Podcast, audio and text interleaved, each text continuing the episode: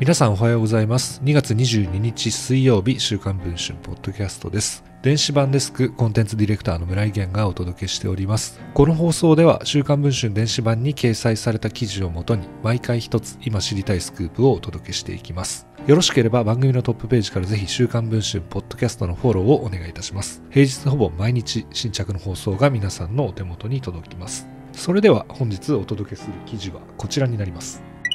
ジャニーズ事務所所属で元 V6 の三宅健さんが事務所を退所することが週刊文春の取材で分かりました。2021年森田剛さんの退所と同時に解散した V61995 年のデビュー時故ジャニー喜多川氏がグループの中心に据えたのが三宅さんでした。三宅さんの履歴書の写真にジャニー氏が目を留めオーディションなしで事務所入り。森田さんと共に合憲コンビとしてジャニーズジュニアの人気を牽引しました。V6 結成時当時ジャニー氏は森田さんを入れようとは思っていませんでしたが三宅さんの強い希望で森田さんも入ることになったといいます。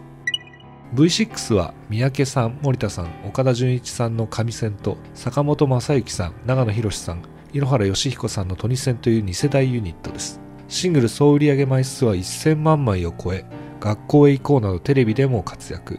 メンバーは次第にソロ活動へとシフトしていきました。役者として評価された森田さんと岡田さん司会業の井ノ原さんミュージカルの坂本さん料理タレントの長野さんとそれぞれ得意分野を開拓していきました。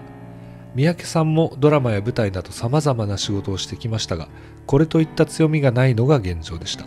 そんな中で三宅さんは自ら手話を勉強し熱を入れて9年にわたって続けてきた NHKE テレのみんなの手話のナビゲーターをこの3月で卒業。後輩である snowman の佐久間大介さんと交代することが発表されました。実はその裏に事務所の対処があったのです。昨年の9月には井ノ原さんがジュニア育成のジャニーズアイランド社長に就任。V6 メンバー同士助け合っていくのかと思われましたが対処という流れになりました。実は三宅さんは前社長の滝沢秀明さんとの関係の方が深いと言われています。滝沢歌舞伎に出演しケンタッキーというユニットも組んでいます。滝沢社長時代には三宅さんがジャニーズジュニアのオーディションの審査員をすることもあったといいます。森田さん滝沢さんが去って本人も今後を考えて決断に至ったとされています。